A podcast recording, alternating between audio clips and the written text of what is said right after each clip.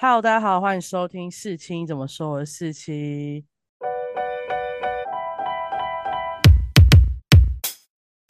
今天呢，我们来讨论上线 Netflix 的，应该算是今年台湾的旗舰大戏，叫《模仿犯》。然后我呢，因为看完的时候我没有那么多想法，所以我就找了一个人来跟我讨论一下看完这出剧的心得。那我们欢迎久违的鱼肚。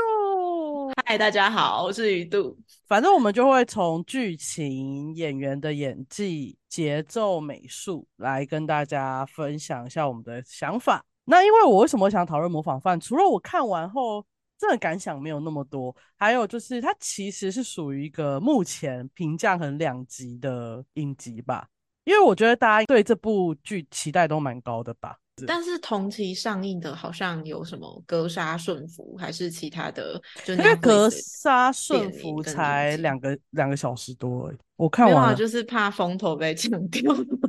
我在廉价看了这两出，就大概他这两出加起来死了大概一百多个人吧。我真的是，嗯，一个廉价都看到一直在死，各种杀法都有，我都觉得 OK 好。我这个廉价为什么要过章？就算是清明节也不应该这样。没有啊，清明节感觉就是要看一点，就是恐怖片啊，增加一下。可是因为这两 部戏都是用杀人这件事带入很多的想要讨论的社会议题，所以其实你还是到后来我就没有很 care 人死不死，可能会比较注重在那个社会议题的呈现啊，或是他想要。带入你反思的感觉，但因为我格杀福顺，我没有很认真看。然后我那天看到有一个人写的，哇，他的心得写的之详细，然后把每个地方都扩充的很厉害。我还说，哇塞，那部戏有要讲这么多东西哦。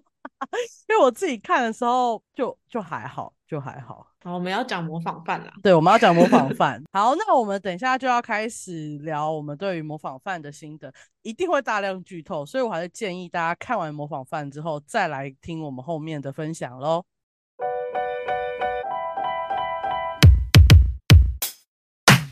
好，一开始我们就先来讲讲看剧情好了。我觉得最值得称赞的就是它是一种顺序的叙述方式，然后再插叙一些回忆。但它总体看起来是顺畅，就于有些呃悬疑或是刑事刑侦片都很喜欢倒叙或插叙，然后让你觉得更困惑，或是要隐瞒一些凶手的真相之类的。但因为我觉得这出戏它顺序的原因，就是为了让最后凶手在爆发的时候，你就会觉得他是层层堆叠的，然后他很需要那个。关注就是我觉得他这一部分做的很好，是我在看的时候不大需要去特别的想说到底是过去还是现在，就是它很自然，甚至你可以不用安插日期，就是大概知道说这件事情它发生的点是在过去，然后可能比某一个事件在更早这样子。因为他其实虐待的方式或是他想要的东西真的是越来越多，你就会可以。从他做所作所为或讲出来的诉求，感受到他的野心越来越大。嗯，其实我觉得最后的凶手他想要成为的就是一个神吧，他可能真的很想当政客，我不知道。我我好像觉得他想要当一个被造神的人。哎，我跟你讲，我那个时候看完的时候，我就一直觉得说，他如果活在，他就是太早出生了。他如果就是晚个二十年出生，就是生活在一个 social media 的年代，说不定他就不是个罪犯，他就只是一个有点令人厌烦的 KOL。对，没错，而且他会经营的很好，然后就是会可能他有基础的专业能力，他讲话也非常值得服众，然后他又斯文的感觉，就是文质彬彬。我告诉你，台湾人不知道为什么很喜欢这种斯文有礼貌的小孩，就是温文儒雅的感觉，你会更容易相信温文儒雅的人。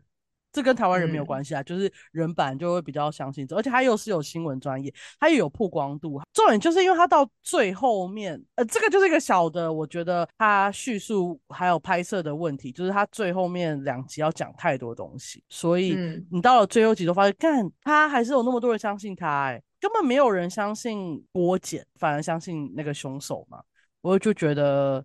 那时候我还蛮着急的，因为我觉得你讲不完，就都已经第十集了，你还要再怎么让大众的舆论反转？当然，他是用一个比较理想化的情况来让这个舆论整个反转。嗯，但你当然你看会蛮爽的嘛，对，就我觉得啦。就整出我都很不爽。到到最后那一个关键的戏份，逼他疯掉这件事情，我是觉得蛮爽，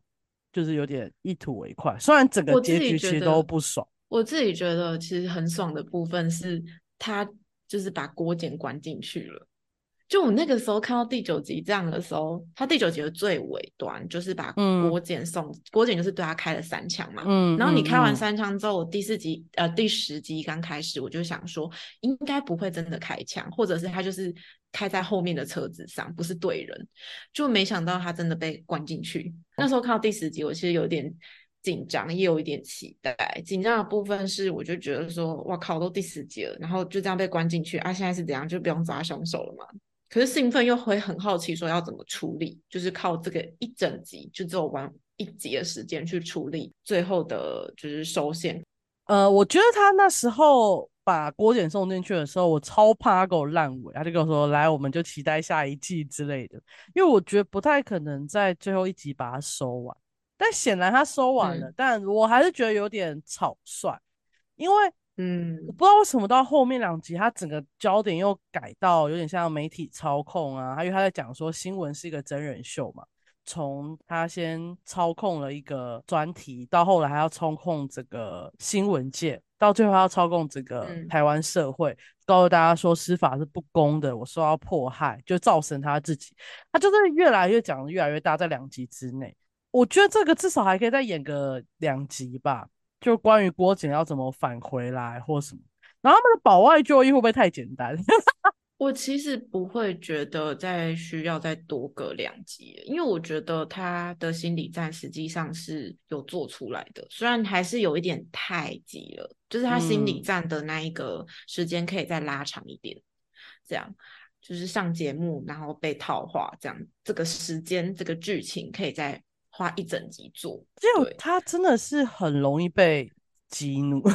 我是说那个凶手很容易被激怒。然后你刚刚不是说，就是你后面有看到，就是比方说还有带什么媒体操控、司法不公这样子的议题。对。可是我我自己看的重点是，他就想用这些议题衬托出，就是这一个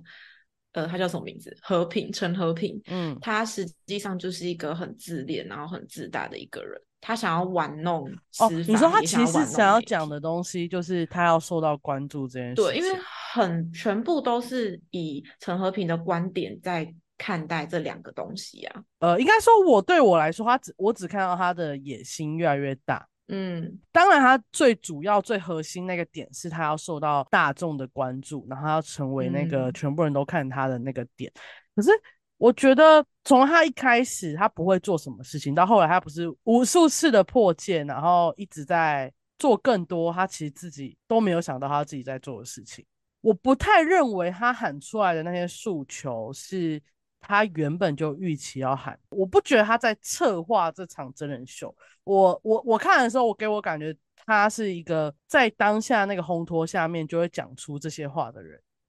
不是特别在策划，我真的觉得他每次绑人要不要杀人，都是一种情绪导向的感觉。嗯，我觉得他只是哦，这个点他好像没办法得到满足，所以他做了更大的事情。我看到我认知这样，但他又好像把它包装成他是有在策划这件事情。但是我觉得他是两个都有，哎，就是他他的规划只是一个大方向的。可是他细部 detail 的部分，实际上是那一种创作的灵感，因为他自己也很强调说，灵感是随机的，嗯，然后是就是什么，所以他还是就是很容易被激怒吗？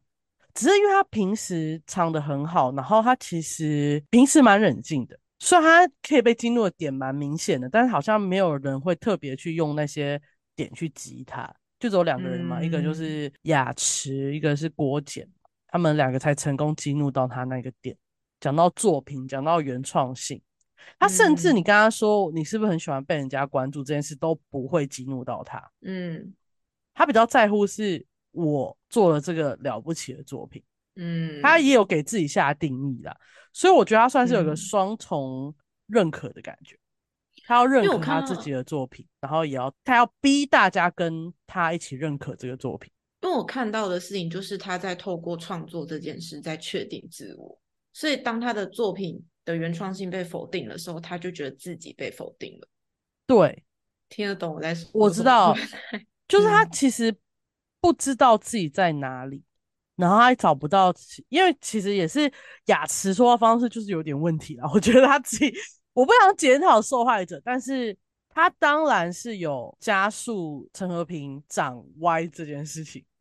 当然，陈恒宇本来就很歪，可他需要认可这嗯件事情，从他一开始就很明显的。我不觉得雅慈没有感受到了，只是雅慈不习惯称赞人，就有点像大家的父母之类，不太习惯称赞别人，所以他没有嗯给下属足够的包含机会、包含肯定。当然，这也是嗯雅慈在他一路晋升的过程中，他觉得就是要踩着别人，他才有办法成为所谓的主播，而不是女主播被认可这件事嗯情。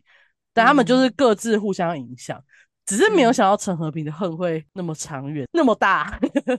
有杀几个人，我其实不太理解他为什么要杀那些人。胡允会被杀的原因，可能是要真的就是一个手段、一个工具，要去激怒郭简。但他的其嗯他朋友，范少勋演的，还有那个唐乾安还是唐什么，反正就另外他们四人组嘛，他把其他嗯三个都杀掉、欸。你不大理解为什么他要杀他们。对，因为明显要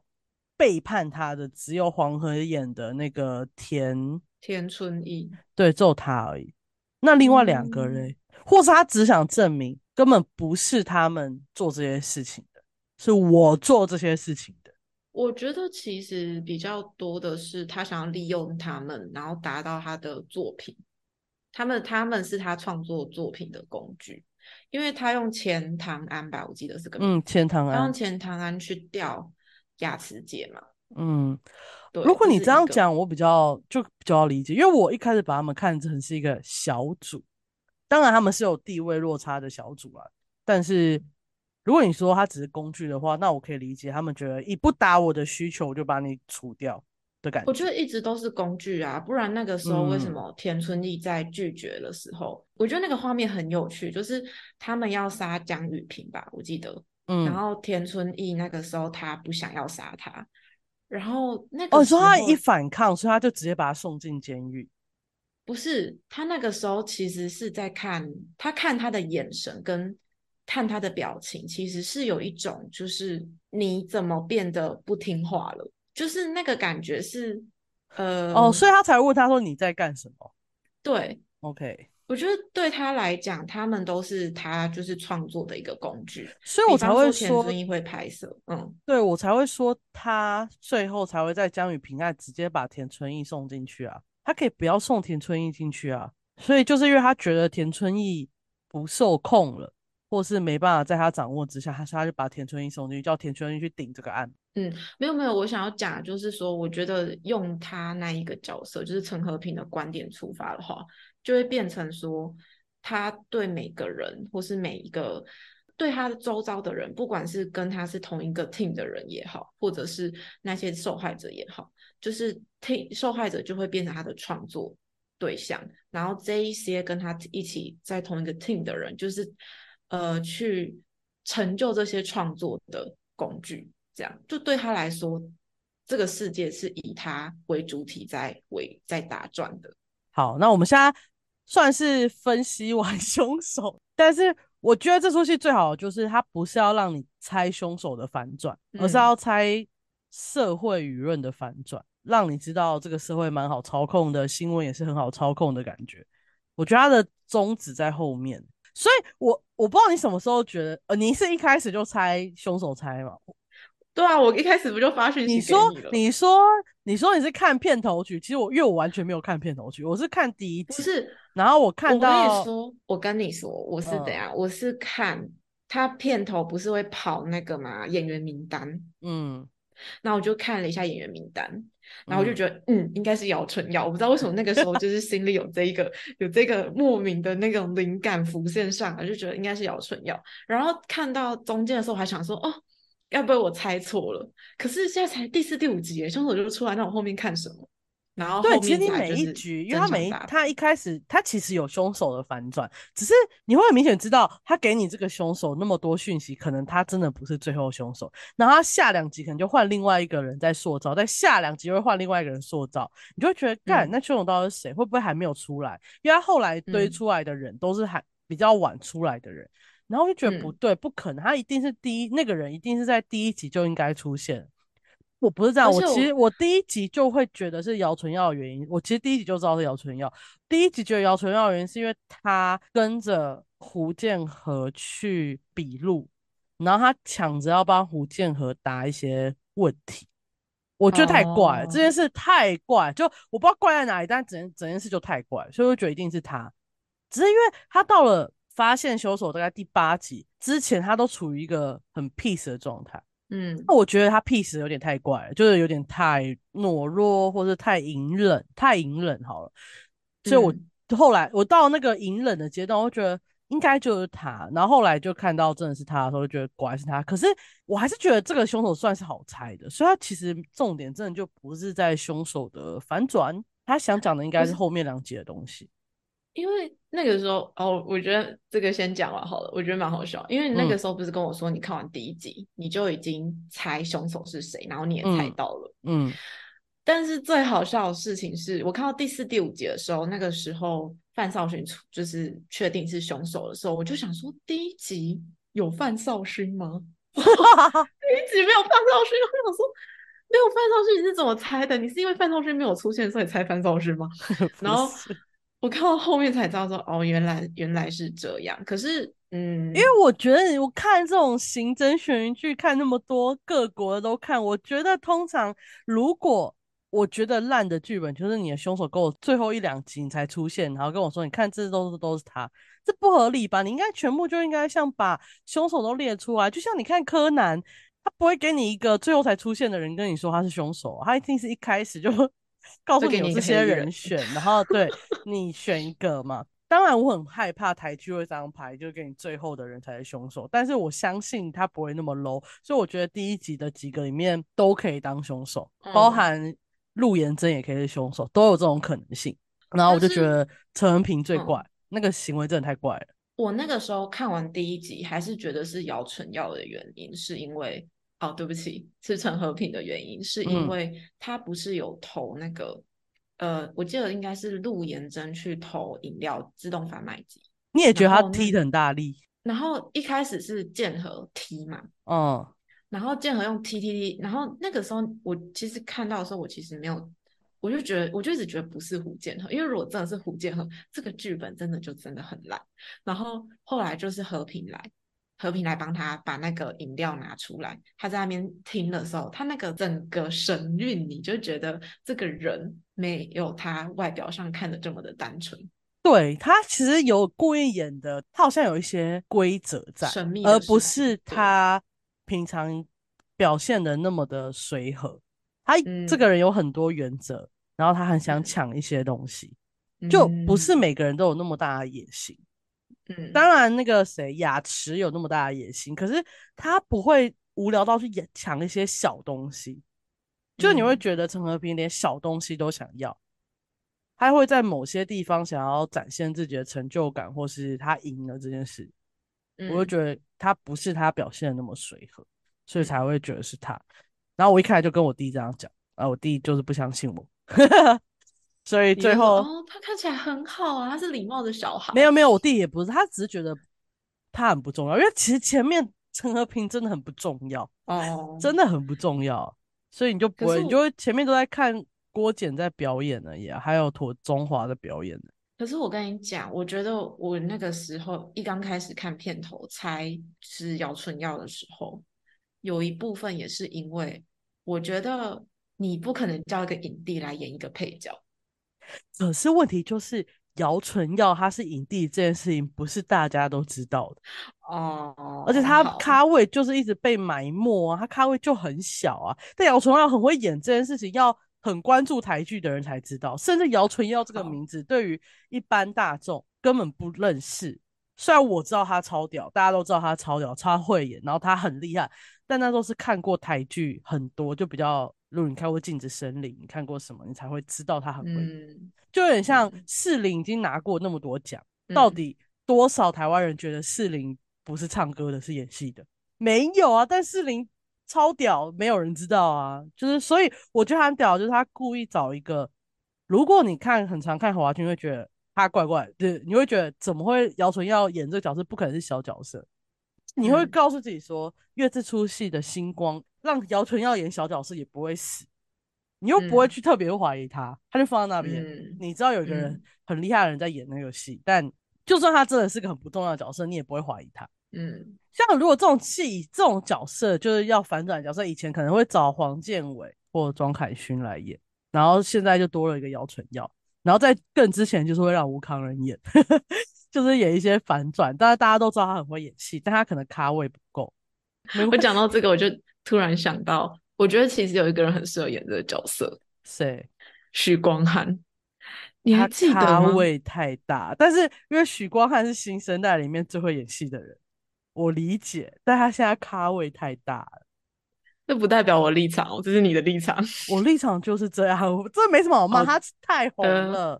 然后再来，我想要讨论的是这个剧设定的语词问题，就是他们基本上应该是全部都是中文讲话，但因为他故事设定在九零年代嘛，我不知道九零年代台湾应该没有人会全中文讲话吧？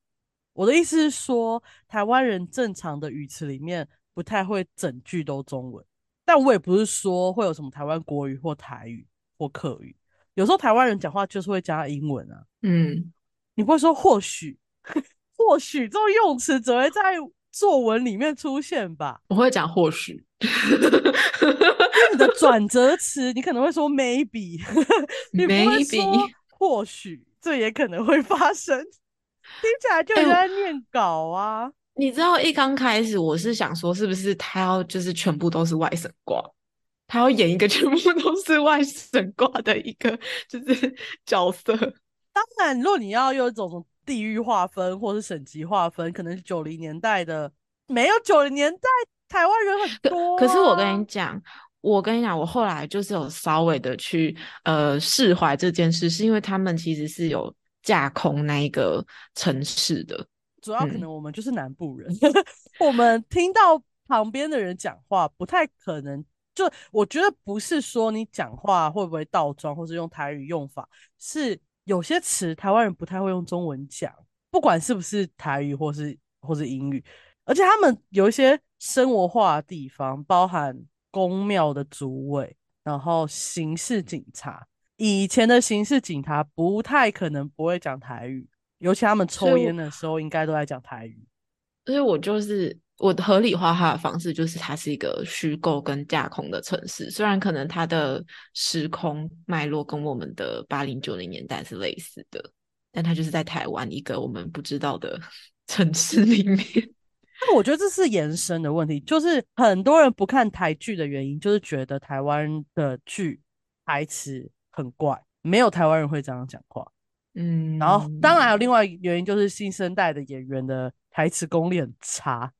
好像在念剧本。哦，这是地图炮，这不是地图炮，这个是真的。你现在去问所有不看台剧的人，他第一个讲的一定是这件事情。但因为我是从小看台剧长大的人，我觉得我包容力已经很强。但是你还是有时候会觉得他讲的用词，台湾人不会这样讲话。哦，还有另外一个关于台词的是，我不是看到一半，我跟你讲。就是我觉得他们一直在问受害者家属跟受害者你还好吗？然后我一刚开始以为他们讲这个是要讽刺现在的媒体很爱去问，就是受害者家属说你还好吗？就后来发现不是，他们是真的没有台词可以用，所以一直在加你还好吗？是正常人在冲击过后，他就是会讲，就是也没有什么语词可以讲话。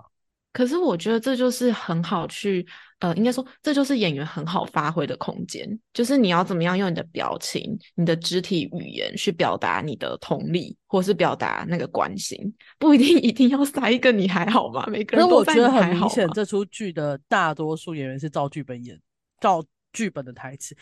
就像吴康仁这种那么会改台词的人，就是尽量把台词改得更口语化的人，他。看起来都是在台词的范畴内讲话。就连最明显的当然是阿西啦，还有妥中华，他们两个应该再怎么演都不会演的那么像在讲台词，就是他们已经演的非常好了。只是我的意思是说，那些语词就不像是他改后会讲出来的话。好，但我不知道原因是什么，我不知道是他们原本就设定就是要全中文，这样比较好外销。我觉得有可能，因为他们就是主打华语，哎，国际化的台湾华语片吧，好像是类似这样子吗？对，但是你要知道，如果你想要再更再低一点，真的没有人会 这样讲话，然后就会有人在那边嫌，呃，我会因为别人讲话听不下去啊，你不觉得他很像在念台词吗？就是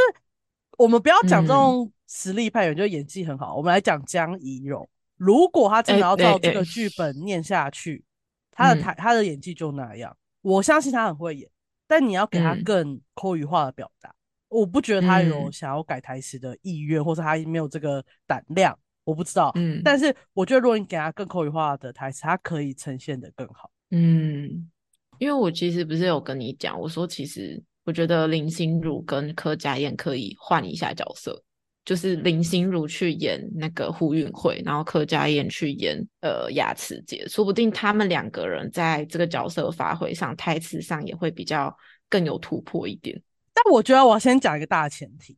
好，在批评演员之前，我要讲一个大前提，就是我觉得这出戏在角色的塑造上面本来就有所偏颇，不是有所偏颇啊，就是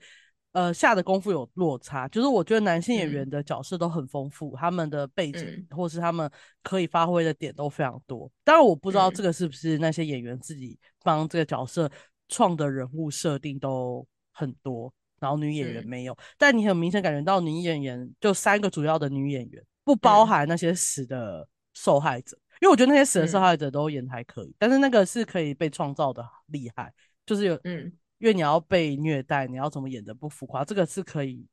被创造，他们都演的很好。但我说正常的那三个女演员，包含林心如、柯佳燕跟江怡蓉，我觉得他们的角色都超级单薄的，呃，林心如好一点，但柯佳燕的角色就非常。他就是他给他塞了很多标签，那你就跟他说你给我照标签演这些人，然后结果他又没有塑造那些标签的东西啊！你给他加临床心理师，他请问他在这个出剧里面临床心理师的用意到底是什么？就是我说他就算演一个安亲班老师也会演成这样啊！等一下，我不敢这样说。哎，毕竟他还是有就是用他心理师的专业讲出自恋型人格，但就只有讲到这个东西，这个。你叫郭简去找一位他们的心理上是问一句也可以得到这个答案，就是不太需要，因为他是胡允慧，所以我不理解这出戏胡允慧的重要性在哪里。嗯，就只是因为她是胡建和的姐姐，让郭简很晚才查胡建和，还是他的用意只是要让陈和平最后杀了他，让郭简失控。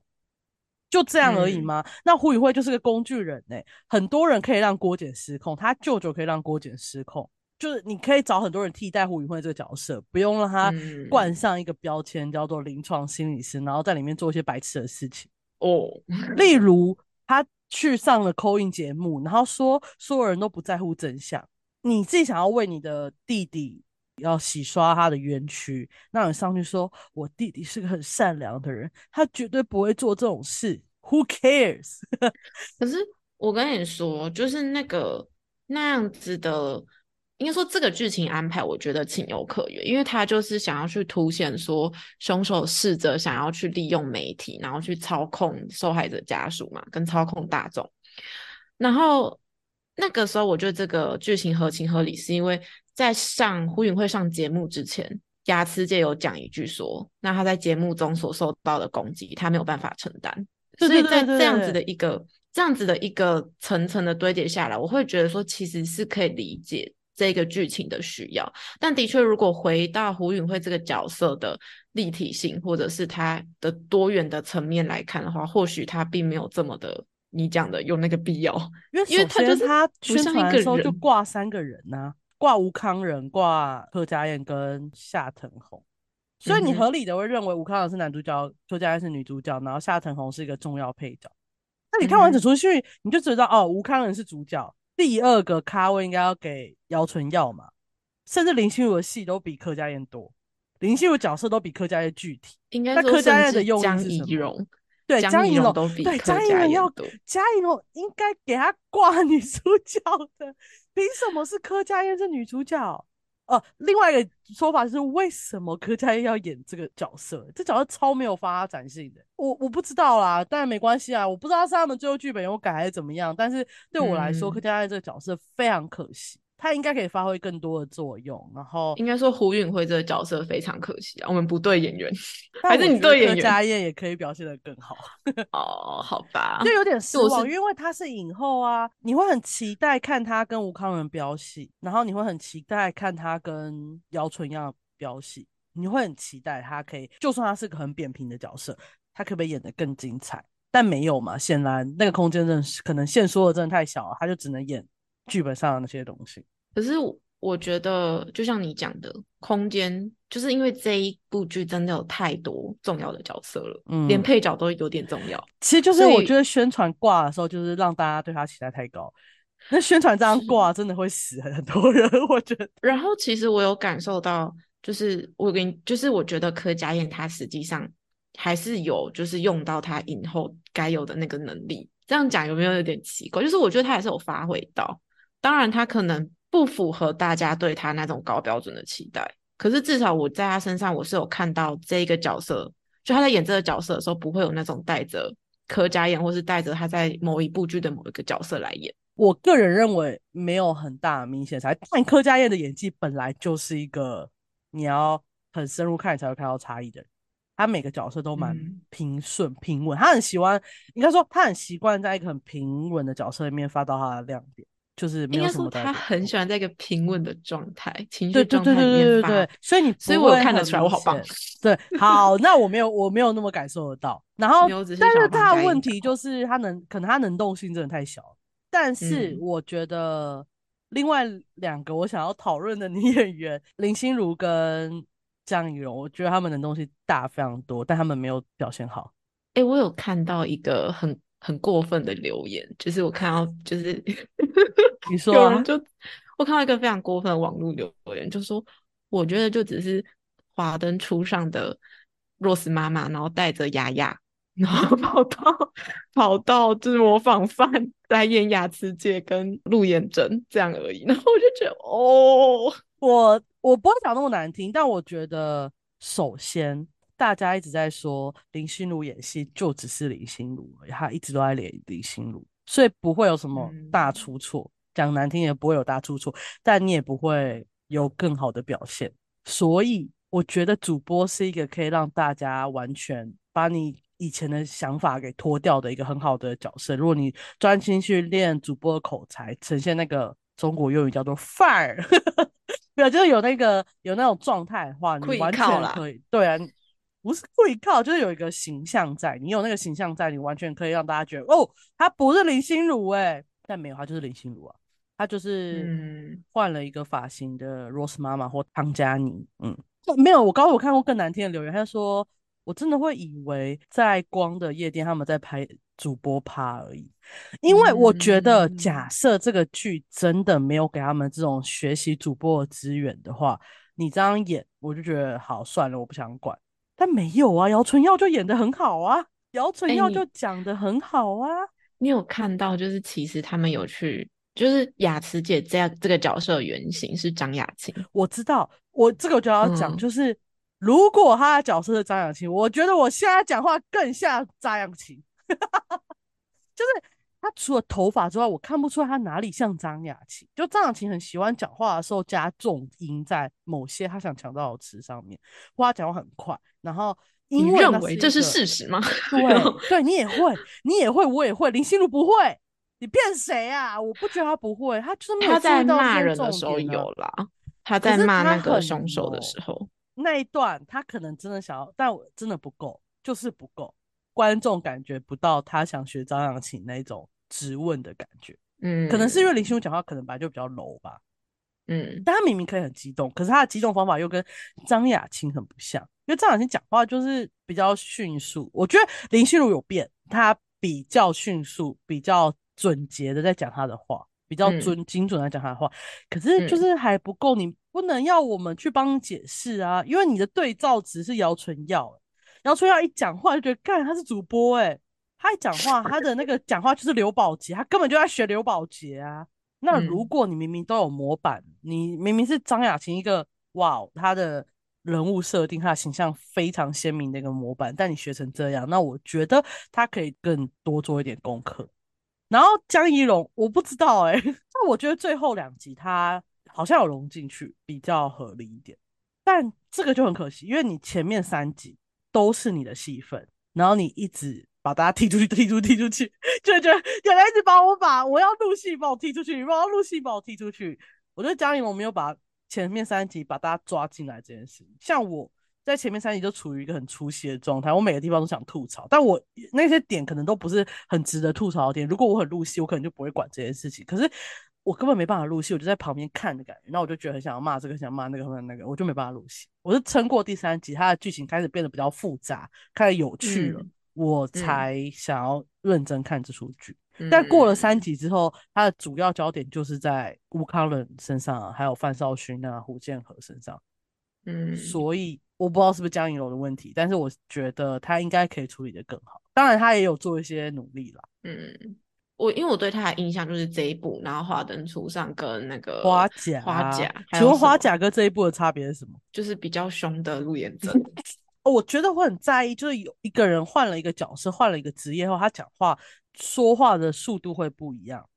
像台湾台湾演员很少在做这件事，就是他说话速度会不一样。语气上扬可能也会不一样，让你觉得哇，他是一个另外一个人。你不能每天都用你自己讲话的方式在演每个角色啊。我其实不觉得台湾演员没有做这件事，只是新生代可能看到比较少。像谢宇轩就做这件事啊，阿西也做啊。谢宇轩就换另外一个人，这就是最屌的啊。吴康仁其实很少做这件事，可是吴康仁讲的话，你会觉得哦，好，他这个语气是可以让他这个角色，就你会创造这个职业的另外一种讲法，我觉得 OK。那主要是他演技好。我们还可以拿姚纯耀有做到这一点啊，有啊，姚纯耀跟姚纯耀平常可不是这样讲话的，好吧？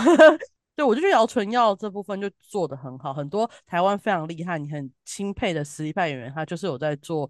讲话的调整，代表他们有想要把这个剧把它做得更好。那就是再来，我们就可以称赞一下阿西，我不知道哦，阿西真的是。我不觉得他，我不觉得他有在用力演这个角色，但你就觉得他好屌，因为他就是跟你知道吗？他他这个年纪，他那演的角色就是阿公，可是他每一部的阿公是个妙公，就是他在现实生活中也是个妙公。可是你你会明显觉得他现实生活的妙公跟他现在演这个妙公是好根本也不会是同一个状态，然后他又很 peace，很自然，很高，感觉很毫不费力在演这个角色。我觉得对很多人来说很难，可能对于新生代演员演很日常这件事很难，可他们可以很轻松的切换到不同的小人物身上。演小人物很难，你演霸总很简单，但演小人物很难，那他们都很轻松的就可以融入这些角色。那我觉得这出戏不管是阿西，还是妥中华，还有那个尤安顺，嗯，我看过尤安顺很多小角色，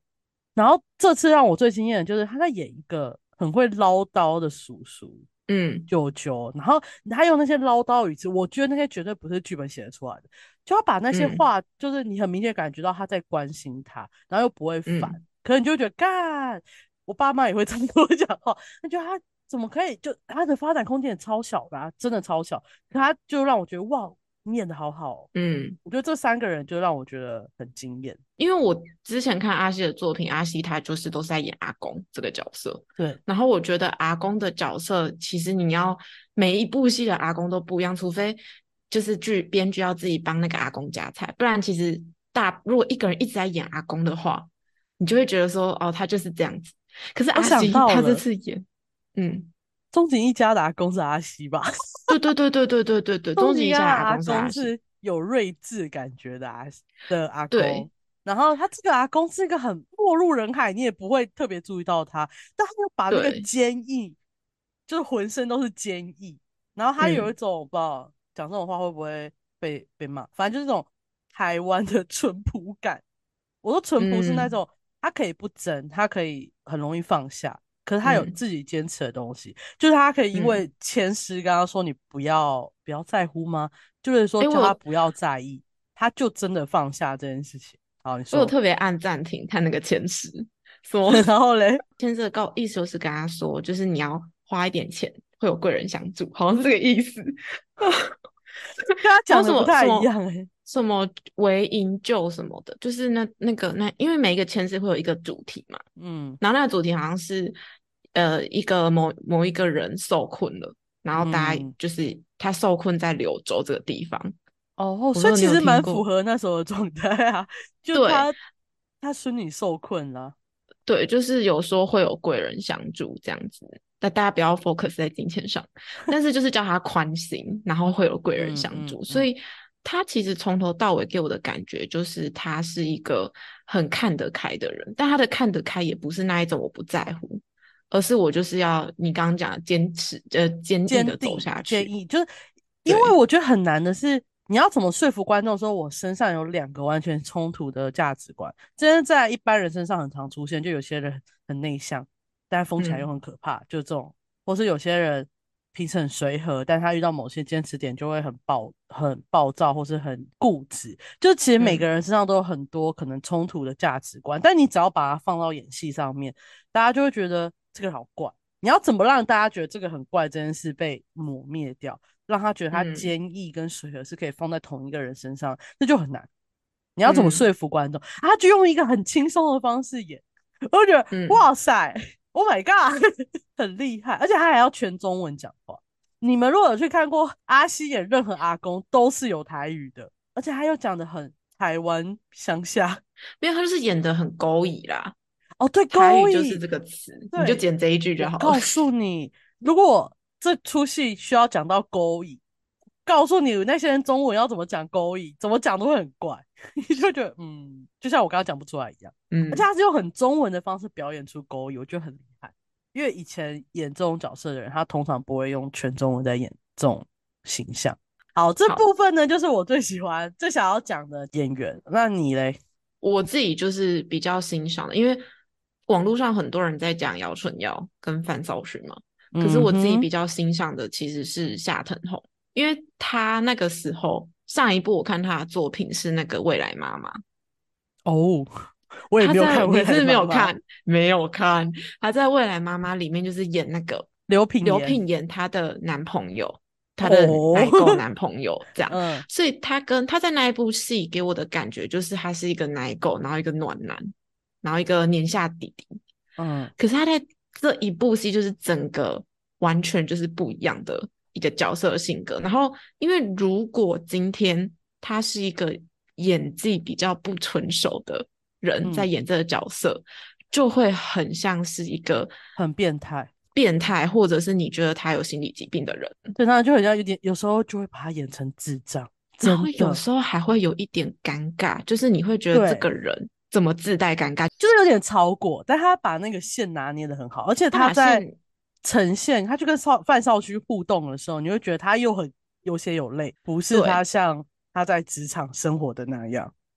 对，就是他在职场，在就是跟他姐姐、社会大众，或者是在跟他同事互动的时候，你会感觉到他很退缩。嗯，然后你有，但你有感觉到他其实很想融入这个整个团体，而且他应该也，而且他眼神一直告诉你说，我有很多想讲的话，就我有很多想法，但他不会讲，他宁愿选择不讲的那种感觉。对，当然就是可能你把它拿来放去跟呃姚纯耀比，你可能会觉得哦，就是姚纯耀还是比较惊艳。但是我个人会觉得，在整部戏里面，我看到的一个宝藏男孩是沙腾宏，因为他对呃，他其实前面因为有三集大概都在讲他，他那角色很难撑住，因为他那角色根本没什么特别的，他那个角色其实就很考验演员的表情，就是整个就是非口语的。动作非口语的那叫什么 nonverbal 什么有的没的，反正就是肢体动作，就是很对很考验，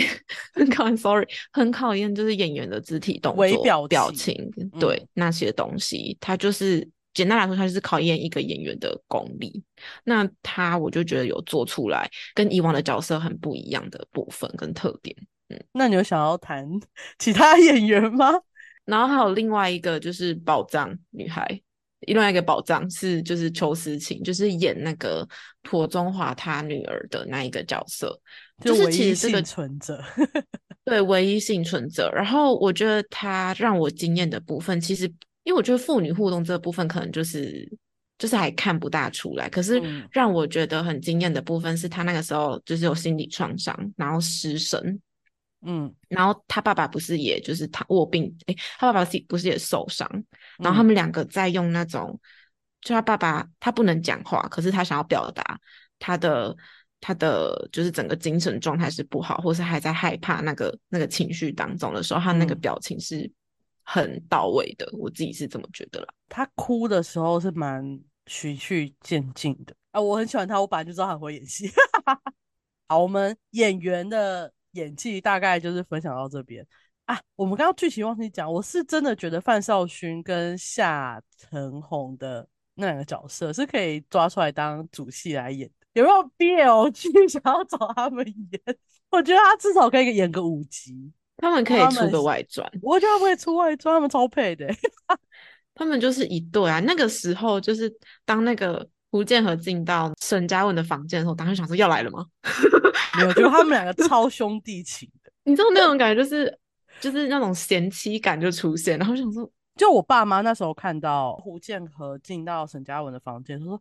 直接他们两个根本没有很认真看，他们就说他们俩什么关系？他们俩什么关系？我想说，那我就开始觉得，天啊，我爸妈都有这种反应了，那他们俩是不是这种关系？嗯，没有，他们俩就是兄弟。他们两个真的是。如果是在平行时空的话，应该是一对吧？他们可以写同人文，没有人帮他们写同人文吗？那我们接下来就要讨论一个我们共识觉得需要 被检讨的地方，就是我真的觉得这部戏的尸体做的太假了。第一个反应就是那个假手真的太假了。你觉得哪里假？它整个就是假的，它又不是雕像，那个尸体耶，它不能皮跟。石头一样吧？皮跟石头有皮有跟石头一样吗？那个白度不对，真的不对。哦，对，那个白粉我觉得太多了，不管是手还是人的那个死人脸都太切面看起来那个就是一般模型的感觉。因为我之前看那个什么剑士英雄的尸体，它会比较再符合人一点，嗯，不会那么的像雕塑的感觉。哦。台湾是有办法做出很逼真的尸体跟那个的，但是这出戏好像没有特别做着重这个。你有另外可能，就是他不想要那么拟真的做出就是真的尸体或是断手断掌这样，嗯，就是不要看起来那么可怕。可是我真的觉得，你第一个画面就给我们看那个手掌，你可能第一个画面就会劝退一部分的人，因为哎，你知道，就是我看到他们模仿犯在。呃，宣传期的时候，就是还没有上片前，他们有寄那个假手给一些 KOL 或者是 YouTuber，那个时候你就会开始期待说，他是不是就是以很可能、华丽的或逼真的美术特效跟那些尸体的那个逼真性。为名，可是就没想到 他们送给他们的其他的美术都蛮 OK，就是呃，他要还原九零年代或什么，我觉得 OK 都很棒。但那个尸体真的可以再进步一点哦。但我还蛮喜欢他们，就是有就是在帮尸体或者是已经腐蚀掉的那些骷髅头加一些虫虫。就是我自己是喜欢这个部分，因为你可能这个可能就是真的是有加分到，因为我其实没有很注意到那个虫虫，只是我就会看到那个白的程度跟那个断的切面程度，我就觉得嗯。然后我自己个人很喜欢他们的呃虐待的铺陈啦，讲会有点变态，但是因为我觉得那个虐待的感觉不会让我觉得就是你是为了虐待而虐待，而是你真的有去堆叠那恐怖跟那一种。凶手变态的那种心理，不会让你觉得很多余，就可能是他做了一个什么动作，凶手就会让你明显感觉到他有爽一下。对，可是，嗯，他的画面一直出现尸体，让我觉得很多余。我觉得还好啦，我自己个人没有觉得那个尸体多余。我觉得尸体的画面没有很，我觉得多余是因为我觉得，哎，这样讲好了，我看一部剧。一部悬疑剧也好，或者是警侦剧也好，它出现尸体，我都会就是带入两个意，一个就是他可能想要去阐述这个呃尸体本人，他可能跟某一些人有什么样重要的关系，嗯，那或者是他想要去带出凶手害人的程度，可是我不知道是不是美术特效的关系，还是怎么样，就是他没有给我这两个感觉，他只会让嗯。我觉得你不要再放了，就是越放越多，就是对我来说没有任何的意义。嗯。OK，但我觉得它有些地方就是用尸体堆砌的还不错，就是像邱思琴的朋友的头，就是。哦，那个警察女儿的朋友，他不是被断头嘛，然后他不是就嗯。把它打开，然后头掉下来嘛，我觉得哇哦，干好可怕。嗯。但说真的，我整出剧唯一感觉到害怕的，只有那个沈嘉文的妈妈，我真的觉得嗯。她好可怕，她哦然真的太后变态了。因为我我有一条线我其实不是很懂，可是这好像嗯。又会带回到原本剧情的部分，就是那嗯。个时候去查沈嘉文他的背景，因为那个时候嗯沈嘉文他大家在怀疑沈嘉文的时候，不是有议长出来帮他关说嘛，进而去找出说就是有可能沈嘉文是议长的私生子这件事，那条线很顺哎、可是我觉得有点你觉得很太顺哦？顺，我觉得就是你我，因为我以为他这样带的时候，我会以为说你可能要去挖，比方说议长有什么官商勾结，或是那边又有另外一条更深的线，但就没有，就结束了。但我伴随着沈嘉文的死，议长也没了。沈沈嘉文的原因，只是因为，嗯呃，我觉得议长本来就没有给他们母子太多东西，所以他最能做只是把这个案子压下来，让大家不会再往他的那边联想。他的功用只是嗯不要让他们的这两个本来就不该存在的人影响到他的名声，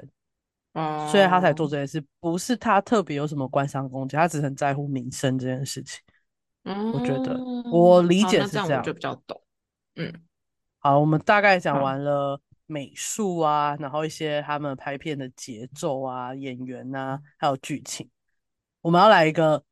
定生死的总结，你会怎么形容模仿犯？我觉得它还是一部值得去看的台湾的犯罪剧啦。如嗯果你平常是没有看过什么台湾的警侦片或是悬疑片的，你这样讲好了，《华灯初上 》跟模仿犯，我会推模仿犯多一点。但如果大家喜欢看更华丽的美术特效，也可以回去看《华灯初上》这样。嗯嗯我的想法就是，我觉得就算我们前面讲了那么多问题，但它还是一个非常高水准的影集。嗯嗯。只是我不够惊艳而已。我只是觉得没有很惊艳，因为可能大家对他的期待都非常的高，所以我觉得，当然现在评价两极的原因，就是有人是站在对他期待非常高的状态下有点失望，我也蛮失望的，因为我觉得他应该可以变得更好，但是整体来说还是一个蛮顺，然后他想带的东西有提到，然后整个故事没有特别大的 bug 的嗯影集，然后它才十集，所以其实你可以很快把它看完。我觉得如果你没有在看台剧，你对台剧的想象就是一些烂片的话，你可以来看看，它嗯不会让你失望，甚至它可能会让你惊艳。就是你可以知道台湾的刑侦类、警探类、悬疑片可以到这样的等级。